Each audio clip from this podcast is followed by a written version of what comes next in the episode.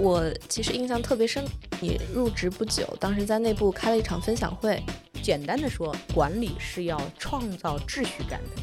但是我进入字节之后，会发现一定程度的模糊或者大量的模糊、混乱，我们也能接受。我相信字节邀请你进去，也是在组织整顿和改变方面是有期待的。但是我看到你最后离开了，壮志未酬是吧？是比较好奇这个过程当中发生了什么。可能我就是那个不愿意被党带的那只名牌包吧。越有成功经验的人，他是非常急于要进入到这个游戏规则当中来展示自己的。所以，一个组织也应该有精神意义上的追求。我觉得是的。一个组织总体上来说有自己的主要的调性，但是呢，随着你的成长和成熟，你的调性、你的 appetite、你的口味应该变得多元一些。离科技更近，让思考更深。大家好，欢迎来到开始连接 Link Start。这是一档由极客公园出品的泛科技知识圆桌栏目。在这里，我们会邀请各行各业的嘉宾一起跨界对话，用科技、商业和人文的视角一起描摹这个时代。本期话题，我们会聊一聊很多年轻人都渴望加入的字节跳动。在2020年前后，字节跳动曾被视作互联网领域增长最迅猛的组织，无论在收入层面还是公司人数。这家公司的独特企业文化也被视为商业世界一道新奇的风景线。充足甚至过剩的人才储备，不设边界、始终创业的氛围，构建起一个敏捷型组织的样态。但身处其中工作，到底是一种什么样的感觉？作为个体，我们该如何观察组织，才能为自己找到最佳的发展机会？本期播客，我邀请到了前字节跳动 CHO 的首席幕僚长、组织发展负责人袁林子 Smila。作为两名前字节员工，我们从组织层面出发。聊了聊对字节跳动的观察和思考。Hello，Smila，给大家打个招呼吧。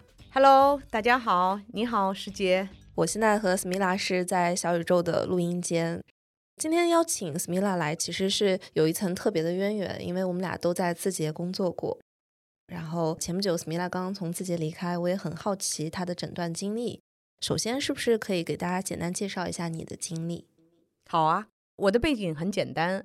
最早进入职场的时候是在大学做老师，然后有一个很长的一段时间做管理咨询。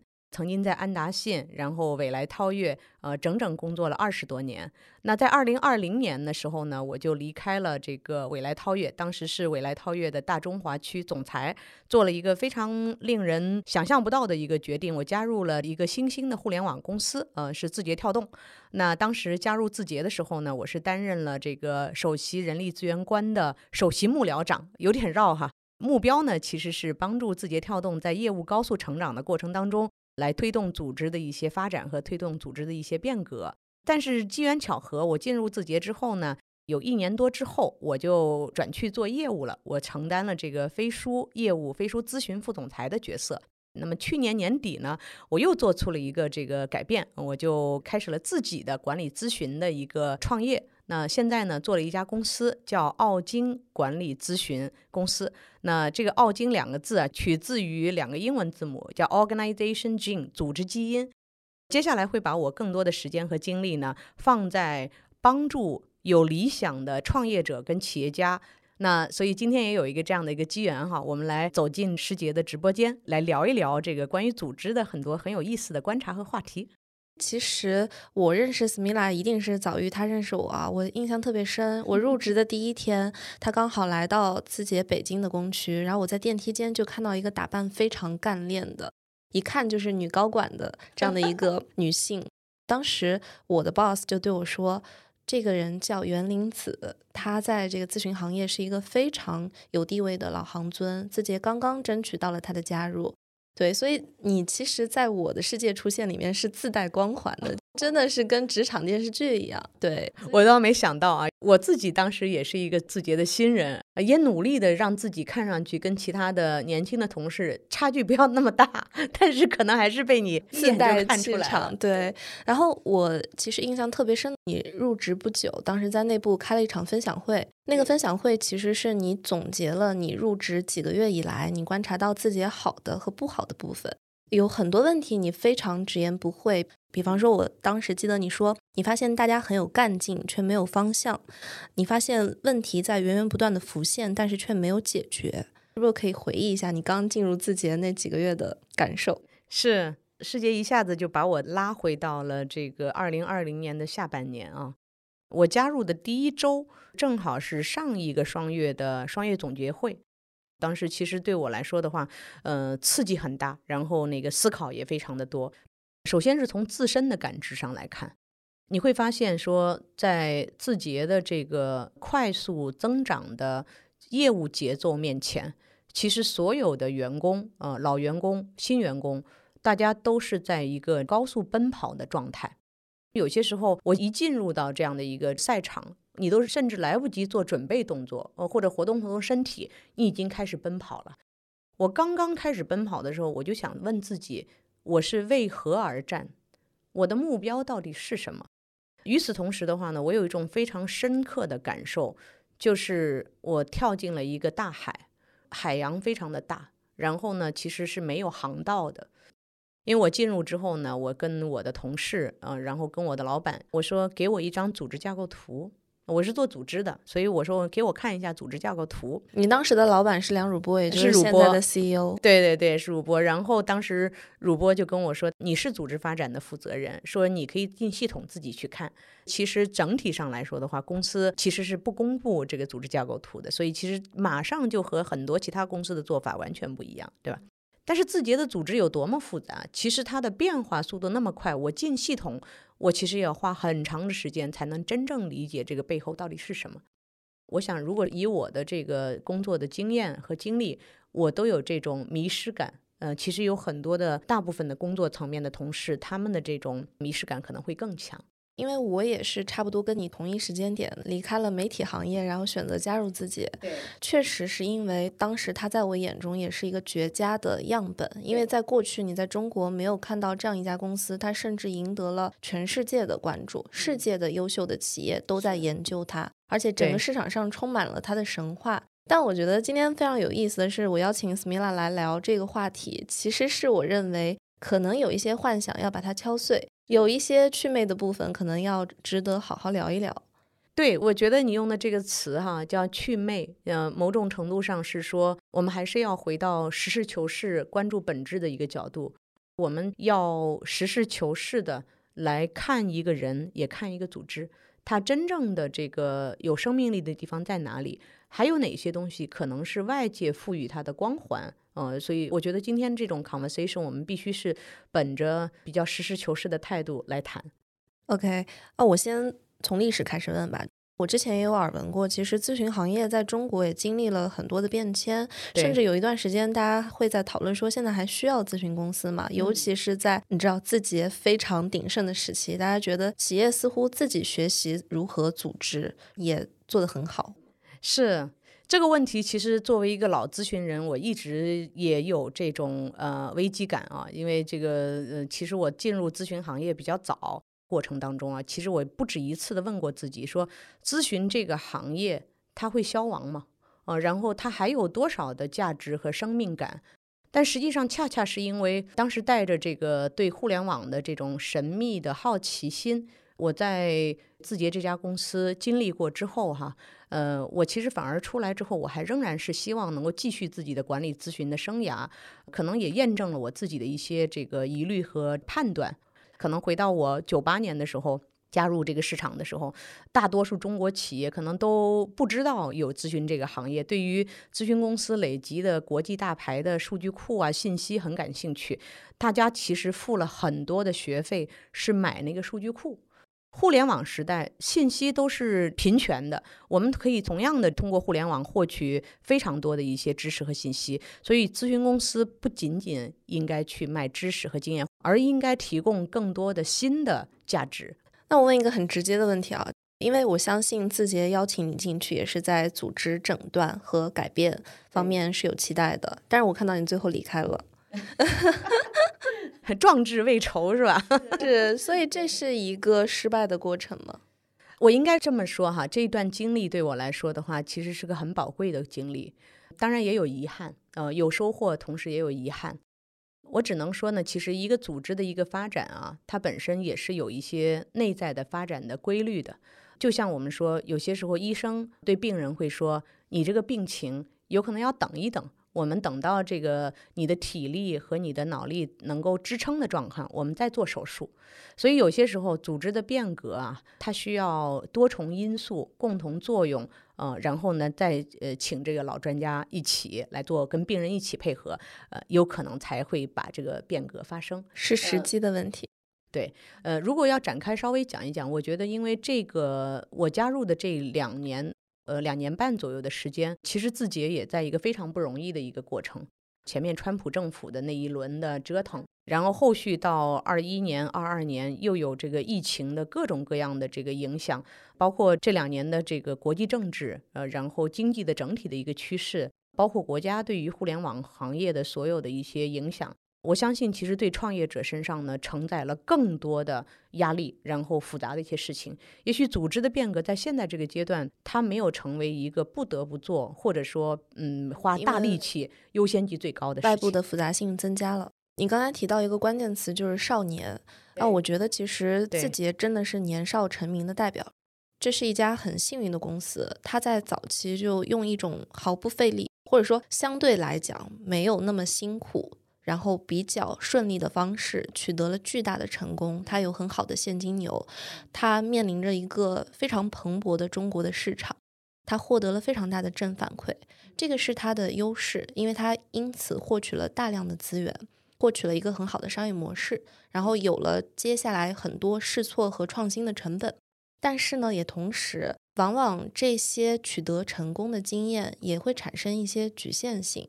当你在面临可能不太相同的业务环境赛道的时候，你一贯的去使用过去的可能一些成功的方式，它一定程度上会限制你的思维，限制你接下来的创新，甚至是限制你打破自己。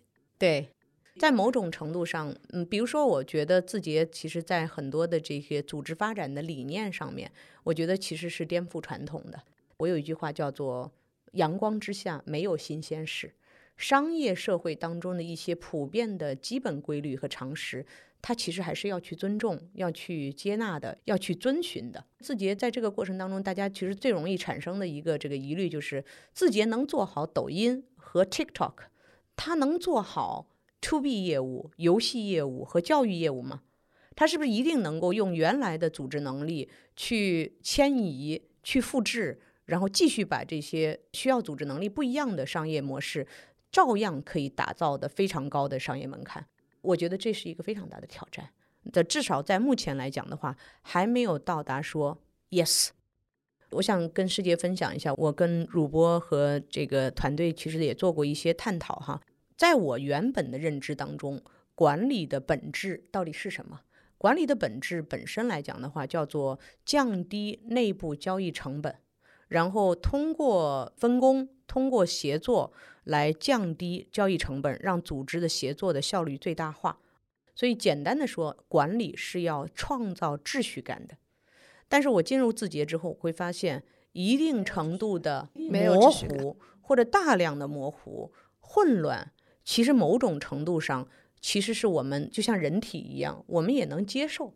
我们的人体可能还会有一些菌群，这些菌群其实你不需要完全的去消灭它，它其实也会帮助你的人体增强抵抗力。所以组织也是一样，它内部存在着一些冗余、一些毛病、一些混乱、呃一些混沌。其实某种程度上，你不光是要容纳它，甚至是要欣赏它。所以这一点对我来说，个人来说的话，其实是一种冲击啊！我就会发现，管理的时间和精力。到底要不要去解决那些我通常意义上从直觉出发就要去消灭的那些混沌？可能答案未必是这样。这对你是一个启发，这是一个非常大的启发和学习。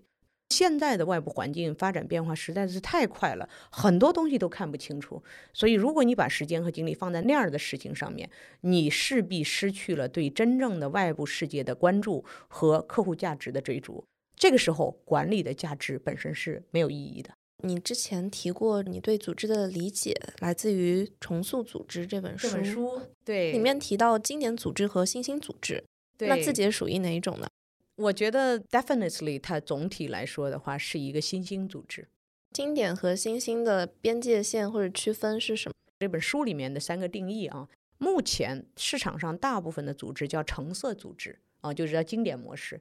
组织最终的目标是商业结果啊，比如说收入、利润、客户啊，就这些这个数字性的一个结果。从管理的方式来讲的话，总体来说是自上而下的。追求的其实是执行力、效率，而要去消灭这种混沌感，然后混乱感。但是新兴组织的话呢，它呈现出三个特点。第一个特点呢，它会提到说，商业的成功只是这个组织成功的一部分啊，它会更多的使用就是使命、愿景更高的北极星指标来去牵引整个组织的发展。第二个呢是说，他相信自下而上的这个创造力。所以会给员工更多的授权赋能。第三个呢，讲到的就是一个比较人本主义的色彩，是说，呃，新兴的组织当中，人们不用更多的是戴着面具来上班，希望是比较是一个真我，讲自己想讲的话，做自己真正想做的事儿。听起来很理想化，听上去非常理想化。但是师姐，这一点呢，其实是我给大量的组织做过咨询之后，我看到的一种令人。振奋的一种方向。实际上，这种新兴组织在全球范围里面，其实都不同程度上有一些有理想主义色彩的组织在实践这些元素，在慢慢产生。那怎么理解敏捷性组织呢？放大到整个组织来看的话呢，我们可以看到，就是说，组织内部它的这个速度更快，它的协作更顺畅。内部的信息的交流也非常的快速，从而让大脑对外部市场的反应，它可以最快的速度、最小的时间来去达成。所以整体的感知就是整个公司的效率会非常的高，然后对客户的这个响应速度非常快，产品的迭代的速度也会非常快。这叫一家敏捷的组织。敏捷和刚才我们提到的新兴的三个要素，对，是字节这个组织在你眼中的优点。我能感受到非常强的几个特点，比如说更少的自上而下的指令，这个是非常明显的。第二点呢是效率，我发现字节的工作的效率、响应的速度要比一般的公司要快得多。如果我简单的说，大概效率是一点五倍啊，就这样一个状态。这两个其实是给我感受到最深的，可能符合说的新兴组织的最明显的两个特点。那这个速度是否以招募好的人才为基础呢？我们在谈论这些问题的时候啊，有一个要理清的点：所有的商业组织都希望自己更敏捷、速度更快，拥有字节速度。对，为什么别人做不到？我自己的观察是有一个很重要的点是，那字节能出行业平均一点五倍的薪资来挖相对来讲比较好的人才。首先，这一点就不是所有人都能做到，对吧？你要优秀的人才一起做一件事情，然后以一些规则去激发他，那我们可能能带来好的效率。如果你是芸芸众生，然后鼓励大家意见涌发，然后自驱，那我觉得这个效率首先就会打折扣。所以我觉得这个基础是不能去避免谈论的。对，师姐，我觉得我给你讲一个很好玩的笑话，因为我有自己很多原来的咨询公司的小伙伴，他们加入了字节。有些时候我就会打趣他们，哎，我说我以前在咨询公司的时候没见你工作这么努力呀。我说同样一件事儿，我感觉你没有现在这么积极主动，反应速度这么快呀。然后小伙伴们就会心的笑了笑，是吧？我也确实是去做了一些总结。我觉得第一点呢，跟人才的素质有非常大的关系啊，就是刚才你讲到的哈，就是说，其实，在字节在选人的时候呢，所谓的素质。你可以去看他的硬件，什么学校毕业的，什么学历，什么样的工作经验，这都是硬件。但是很重要的一点是他的软件，就是这个人本身他的对自己的要求是不是够高，他是不是很爱折腾，他是不是想要证明自己跟别人不一样。总体上来说的话，他筛选出来的人群这种特质相对是更高的。那你的同事肯定也是我们所谓的这个优秀人才，他为什么在字节就比在原来的问单位得好，问得非常的好，我就进一步在思考说，他还是他，为什么原来的效率是这样，在这儿的字节的效率是这样？那就说到一个环境的问题。当这个环境总体的这个氛围是竞争性强的，是要更多的去证明自己的价值的，它其实就会带动整个群体。所以只能是说，在大的团队当中，这种自驱的人群浓度足够多的时候，它自然就开始，我们说用一个通俗的词，就卷起来了嘛，是吧？你的小伙伴平均平时都是这个样子，那你自然也觉得就是我不这么做，我就可能会是一个另类，这是一个点。第二个点呢，从总体上来说，公司的创业文化还在，从创始人到很重要的业务的 leader，他们自身的工作节奏和他的工作的这个追求极致的这个态度，其实一直都在。你在字节做过绩效嘛？对不对？嗯，绩效本身其实是一个大工程，绩效的半年一次的考核，它要你不断的去总结自己的产出，总结自己的这个价值，然后要不断的证明说。我 deserve for 一个 M 加，它不是一般的组织当中说，哦，师姐，你的目标是写十篇稿，现在你写了十二篇，所以你是优秀。如果你写了十二篇，但是袁林子写了十五篇，你还是个 M，他才是 M 加。所以这种考核的这种模式，哈，我觉得也在推动整个组织，其实是在一个一定的竞争环境下面来去驱动的。是，其实回到刚才那个世界前面的一个尾巴的问题，就是这种我们追求极致的工作方式，然后推动各层级的人员都用尽自己的脑力和体力来实现一个最优解，呃，然后推动业务的高速成长，这种模式是否可持续？这个问题我也在不断的问自己。因为它在短期内是让你看到正向反馈的，是否则不会人人都想成为字节那样的敏捷型组织。是的，是的，是的，这种方式本身对业务的结果能够看到一个良性的一个结果，但是我们想知道的是说，因为这背后是无数的年轻的有生命力的年轻人，他在把自己的时间和精力，把自己的躯体投入到这个组织，它是否可持续？Overall，总体上来说，哈，我自己感觉，我们如果希望能够去做一个这个所谓的百年老店，或者说我们从一个人的角度，我就问你，师姐，你能够一直以百米奔跑的速度跑马拉松吗？肯定不能。对，当一个组织进入到稳定的状态时候，我们会有大量的工作人群进入，其实你无法用这个方式去完全对大家提这个要求。首先，我觉得组织啊，就跟人一样，就是说，所谓的进化，进化代表着更高级，并不是说你不进化，你就会死掉，你是会以一种低级的方式存在着。但是，所有的组织，所有的生命体都希望有更高级的这种生命的状态，它代表着这个未来的生命力可能会更强。那么，我自己感觉到进化应该有两个点，第一个点呢，我说的叫生产关系的再造。然后有一种更高级的方式促进组织的生产力的提升。那么从这个意义上来说的话呢，组织应该想办法构建一个雇主和雇员之间的新型的生产关系，就是我们会有平等的所谓的这个交易关系，我们会有平权的合伙制的关系。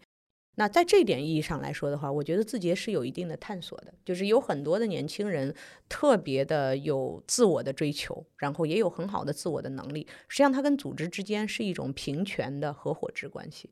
但是与此同时，我还讲了第二句话：好的组织或者进化的组织，它应该正视，就正面面对员工的多元诉求。从某种程度上。就是从那个马斯洛的那个需求的金字塔的那个角度，最底层是叫什么？叫安全和保障，然后薪酬和福利、现金的回报，然后认可，然后职业的发展，然后是成就感，然后是尊重。我觉得组织不完全就是说只给大家提供一部分，还是要去正视它的这种多元诉求。嗯，所以在字节来讲的话，我觉得少年期的企业跟少年一样啊，就是我们在自己身体很好的状态下，你不会想养老的问题。你不会想保障的问题，但是随着组织增长到一定程度，他的员工也会进入到青年期、壮年期、老年期，他的诉求对安全、对秩序感的要求其实在上升。所以，组织是不是也同时在高速奔跑的状况下面，要去为员工提供一定的稳定感和安全感和秩序感？所以，这一点我觉得其实是需要思考。可能因为我跟创业者、企业家聊的比较很多，所以大家都不提这一回事儿，是吧？其实不是不提，而是这件事情确实在他们的优先级当中排不上号，因为有太多生死问题、企业的发展问题、大的安全问题要解决。这个事儿不是不重要，只是它目前为止没有那么重要。我自己也觉得很有趣的一点是，其实，在我们俩都在字节的那个时代，是一个他还在思考着要如何扩张的时代，没有心思去顾及这些你讲的可能情感需求、被认可的需求排不上来。但是现在我们也看到大厂在降本增效，在放慢这个扩张的脚步，重新回到务实的状态。我不知道在福利逐渐稀薄的当下，会不会 把这个对人本的这个关怀提到日程上来。Yes and no，我自己感觉啊，就是在一个蓬勃发展、外部性非常高的、机会点非常多的市场里边，资源是充沛的，有资源能够去解决很多的这个矛盾和问题。当这个就是我们会发现外部环境不那么有利，呃，然后要挣钱更难的情况下，你要想对员工好，你的资源可能更缺乏。但是我觉得更重要的一点啊，还是说。在中国这个市场上面，我们会把吃饱饭、生存当做最最高的一个状态。但是你会发现，比如说在这种曾经的一些年代，哈，就战争的年代，呃，有一些人他可能在这种生存压力非常大的状态，他还会想到生命所应有的一些品质啊，所以这是不一样的。所以一个组织也应该有精神意义上的追求，我觉得是的。至少应该是说，一个组织总体上来说有自己的主要的调性，但是呢，随着你的成长和成熟，你的调性、你的 appetite、你的口味应该变得多元一些。呃，比如说，我一直在理解和适应一个点，就是自己本身来讲的话是非常追求理性的啊，就是以去掉情感和感性作为最高的境界啊，就所谓的就是成年人。思维是吧？但是实际上，这个世界里面有非常多的感性的人群，或者是感性的企业家，他的灵感和他的灵光一闪，恰恰来自于他的感性。所以我自己感觉，在组织当中，我们是要正视人理性和感性同时带来的优势，容纳不同的人群都能够在这个组织当中最好的发挥。我觉得这个可能是一个成熟的组织或者一个成熟的人会去应有的态度。可能对不管自己还是其他的中国新兴的互联网公司、科技公司来说，这条路还在持续当中，需要给他们一点时间。绝对是。我们每一个人也是一样的。字节到目前为止，我觉得还是一个非常值得敬仰的、尊重的一家公司。只是说，你在这种组织发展的一个角度，我们可能相对来说会看得更加宽一点、更加长远一点。我们俩有个共性，就是我们先走进去，然后再走出来。是的，对。一方面提供了一个沉浸式的很好的观察的视角，另外一方面，其实你跳出来之后。也能够在历史的长河，包括横向的对比，去分析和理解它整个成长的逻辑，以及可能这个说的有点高，就是说接下来可能要组织要往何处去。咱俩一块儿差不多那个时间点，二零年的时候进入字节，其实这是一个字节的扩张期，它即将突破十万人大关。对，那个时候我内部听到的消息是没有 headcount planning 的，就有一些业务线，有一些高管，或者说大量的高管是张手要多少人就配多少人，是是，这是叫非常激进的一个扩张。对。自己把你招进去，一定是对组织有一层自己的思考和未来的期待的。从你的视角，他们是当时是怎么理解组织的？后来这份理解有没有发生什么变化？这样的主流的思考方式，外部性它带动了资源，只要我外部的机会够大，这点人力投入都不算什么。它确实是有它的商业去做过这样的验证啊，就是比如说抖音的成功，证明多少人投入进去，其实都能收回成本。但是呢，组织在大的过程当中，管理者其实也看到了一些风险，所以他是觉得这个增长带来的危机感，其实内心还是会有担心的。以我做多年的管理咨询和这个顾问的经验，我会拿出我自己判断的一些依据或者建议方案。当然，在事实的面前，也不断的在被吊打，就是说证明这个东西其实是不符合公司现在对于很多逻辑的一些判断的啊。但另外一种角度呢，其实是因为这个问题真的是不够紧迫，所以还有时间在不断的在外边绕。等到这个呃不得不干的时候，其实他们做一些判断和决定也是非常快的。对我自己非常好奇一个问题啊，因为我在字节待过，我觉得外部的经验是很难说服他们的。是在中国市场上，一波又一波的成功企业，它的行为模式都是一样的。之前的这个地产行业的这个爆发是吧？然后阿里、京东，呃，所有的创业者可能都有类似的行为方式。他们更多的相信自己浴血奋战、真实的真刀真枪打拼出来的经验，而不太相信说其他的专业的这种走过的路径啊，不太相信这个。嗯，至少可能需要一个过程，需要一个过程。对。其实这个事儿很能理解，就是当你外部觉得遍地是果子的时候，你当然希望能够扩充团队，对吧？然后其中的个体高管，他当然希望借此机会来圈大自己的地盘，这是人性使然。但是组织要怎么去限制和回避、限制这种不健康的状态？这也是我的一个学习。我们建一支团队，我们发展一支团队，它都是一个。有规划，同时有长期规划的一件事情，在某种意义上来说，它是个严肃话题。组织的规划，组织如何长大，它实际上是需要经过比较谨慎的讨论、验证，然后再去建立这支团队。同时呢，跑通一个小闭环之后，再去增长和扩张。但这个逻辑，其实在很多的互联网公司，可能都是一个理论模型。就是它是不可实施的，因为大家觉得这个机会来了，挡都挡不住，还容得你在那儿扳着指头数三个人、六个人，一来就是一百个人，是吧？它都是这个逻辑。我记得前彩的时候，你有一句话，你说大进大出这件事情到底是不是个好事儿？没错，我其实对大进大出本身是有比较大的这个疑虑的，我是比较反对这个逻辑的。原因是什么呢？因为这个里面有一个大进，我觉得能理解哈。大出本身对于组织的品牌，对于组织内生的这种生命力，其实都是包括士气、信心的打击，其实都是非常大的一个影响。在一个成熟的这个组织当中来说的话，我们最好不要大进大出。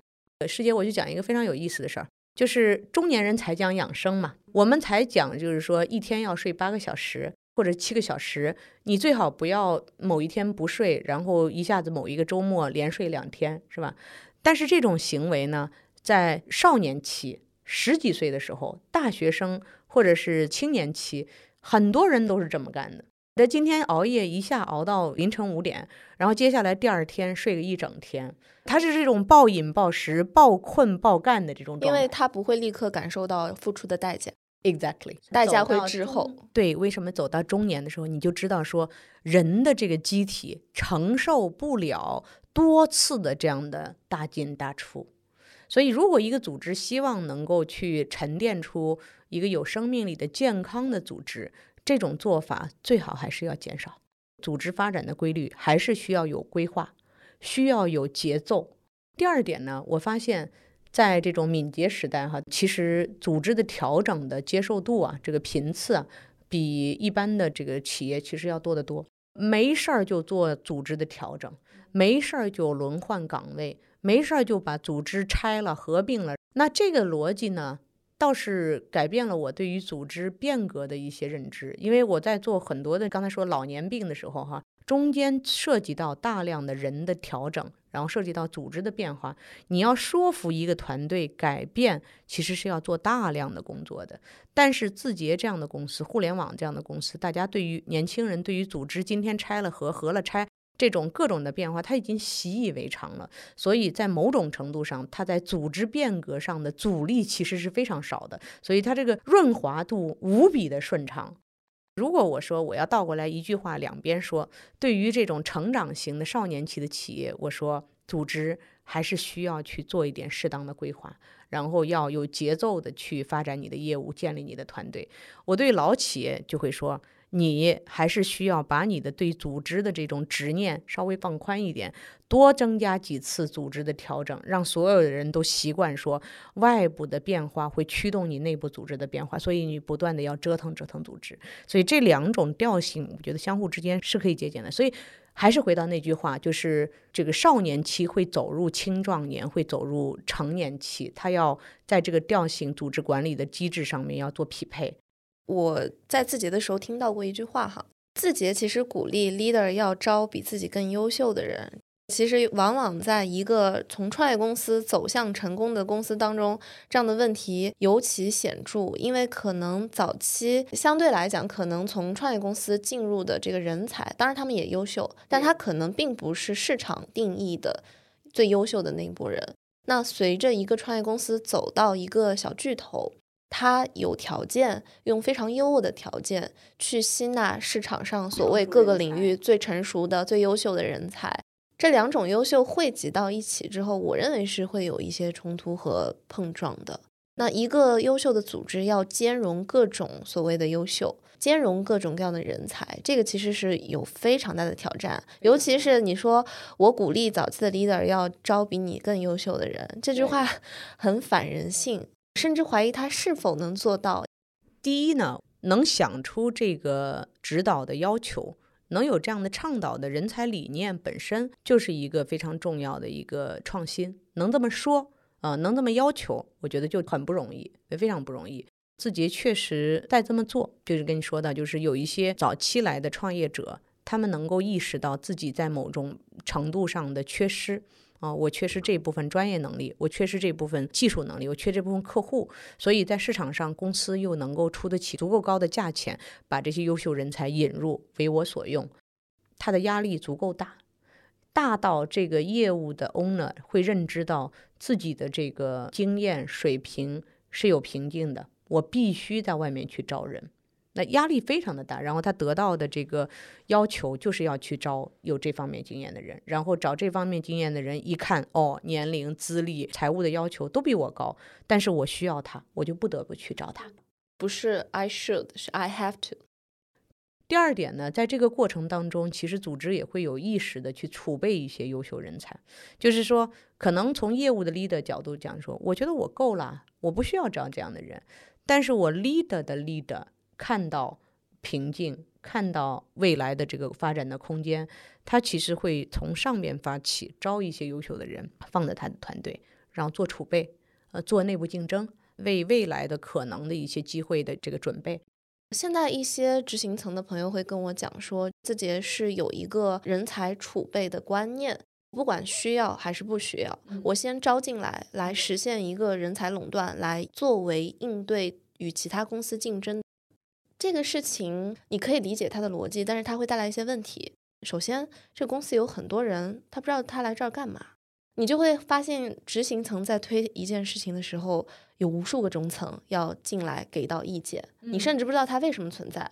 所以我很想听听你的想法，因为这肯定是要辩证来看待。据我所知，哈，我觉得这应该不是一个明确的规则，应该是一种隐性规则，它是一个现象。当你的团队有足够多的优秀人才的时候，其实对这个业务的 leader 来说的话呢，它的稳固性其实更强，或者说他能有机会做更多的有挑战的事情。所以人才先行，业务才会有产生结果，这个是被鼓励的一种行为。比如说我们说到那个领导力原则，领导力原则有三个，一个叫做要有判断，第二个呢就是要创造好的沟通和协作的氛围，第三个呢叫做建团队。一个 leader，你到年末的时候，你被 review 的时候，不光看你做了什么事儿，还看你招了多少好的人。这些人被组织所认可，就是当你招的人足够优秀、足够闪亮，他是有这样的一个氛围。但是呢，这种事件哈，就是在某种程度上，我觉得站在人才的一个角度，未必是一个好事儿。我经常开玩笑哈，叫板凳文化，就是你上场打球，它下面有板凳队员，场上可能有这个八个人在打，呃，板凳上坐着三个，谁要是不行，马上随时板凳队员就可以上。所以有一些优秀的人才的储备，短期你看上去他没有固定的岗位，但是一旦有一些事情发展变化速度很快，需要你你就上。正式员工、正式的一些岗位的人群不行，随时就可以把人换下来，就有人处在下边。所以你想啊，下边坐着三个人，上场打球的八个人，是不是得拼命的做，拼命的打？他不想被换下来，是不是？说明这个人才的储备量足够的时候，其实对于整个生产力的 push 是最高的。对我们刚刚说卷的环境，就也有一部分这个因素。没错，但是从个体的角度，我觉得有很多的优秀的一些员工进来之后的话呢，他其实是会感受到落差的，单位价值没被释放。对他被招进来，他一定是说，哦，组织一定是需要我的嘛，所以你才会请我进来。当我进来之后，我发现组织并不需要我，我的落差就很大。越是可能越优秀的人，越有成功经验的人，他是非常急于要进入到这个游戏规则当中来展示自己的，所以他的等待期不会很长，他不愿意一直坐在板凳上面，所以他的焦虑感非常强。其实，在某种程度上会制造一定的这个内耗。第二个呢，就是说，他等待期不可能很长，他如果发现这个等待过程当中用不上。真正有价值、有能力的人会离开。我开玩笑，师姐，我们都是女生，我们都爱买包，是吧？我们买很多的包，可能有很多的时候，我都想不起来背它。我天天背着还是我最喜欢的那个双肩包，我自己的那个名牌包放在那个柜子里头，我有时候都想不起来翻它一下。包也就算了，包不会自己离开。人才你给他储在那儿，他会觉得自己没有价值，他会走的。所以，其实对于组织来说的话，真正的所谓的这个垄断是不可能的，就是你认为你把这个人才垄断了，人才是会自己会去寻找对自己价值最大化的平台的。所以其实你入职了之后组建了 HRMO 嘛，当时应该是希望解决一些问题的，但是后来为什么解散了？包括后来你就去了飞书做副总裁，然后也没多久就离开了。比较好奇这个过程当中发生了什么。可能我就是那个不愿意被等待的那只名牌包吧。好，没有没有没有，我没有那么大的 ego 哈。就像我说的，我跳进了一个大海，我在为自己划赛道、划航道啊。我给自己当时 HRMO 啊，这个 Management Office 定义了若干的目标。最重要的目标其实是拉通一些专业团队，解决一些这个人力资源的核心问题。从某种程度上，它是一个计划好了，然后推动大家落实的这样一个过程。所以这个环节当中的话呢，某种程度上，我觉得会让很多的创业者、创始人他会觉得这件事情的必要性没有那么强。第二点呢，我觉得某种程度上，从现在的角度来看的话，包括阿里这次叫一加 N 加 X 的这个组织啊，它其实是一个去中心化的逻辑、去总部化的逻辑。那字节其实，在很早的逻辑当中，它在淡化真正的所谓的传统意义上的总部，它的市场化逻辑在驱动它弱化总部的这样的一个概念。至少它现在这个逻辑当中，它不需要那么强大的总部。其实你讲的这个点非常有意思啊。当我们把这个阿里的组织架构调整拿出来讲的时候，这其实是完全两个方向。其实熟悉阿里的人都知道，阿里是一个非常中心化的一个组织。所以你能看到，它这次组织架构调整是把一个非常厚的组织给打薄，让它变得轻盈和敏捷。字节其实是完全反过来的一个状态，就它目前为止是一个自由而散落的一个，相对来讲组织去中心化的。其实可能你想推动的是，希望能够拎出一些共识，有一些核心的这个向心力，然后有一些整体的自上而下的渗透和规划。但是可能目前这个阶段，他们还没有把这个要义给拎上日程。我相信是的，这就是你刚才最最早问我说为什么会离开啊？我觉得就是相当于是说，你需要等待这个组织所有的变化都是要天时地利人和。假设我们瞎说哈，上市，上市带来了这个投资者对于 ROI 的一个要求。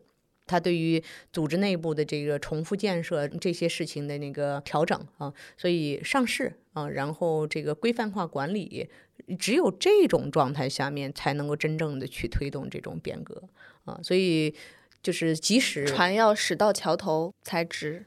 对的，所以我相信，因为它本身从管理的这个逻辑来说的话，一鸣和这个主要的创业者，他们都是非常非常务实的一群创业者，所以他们对管理的诉求就是：我做了这件事情，能不能一定带来显性的业务的回报？如果不能，为什么要做？为什么要现在做？如果不做会死人吗？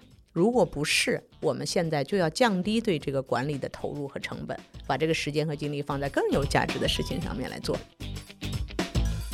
以上就是本期播客的全部内容了，感谢大家的收听。如果你喜欢我们的内容，欢迎把开始连接 Link Start 推荐给更多的朋友。这档知识圆桌栏目会以直播和播客的形式和大家见面，也欢迎关注视频号极客公园，在这里。我们每周都会邀请各行各业的嘉宾，畅聊时下热点的科技的商业议题。如果你有感兴趣的、想听的主题，也欢迎在评论区告诉我们。感谢大家的收听，我们下期再见。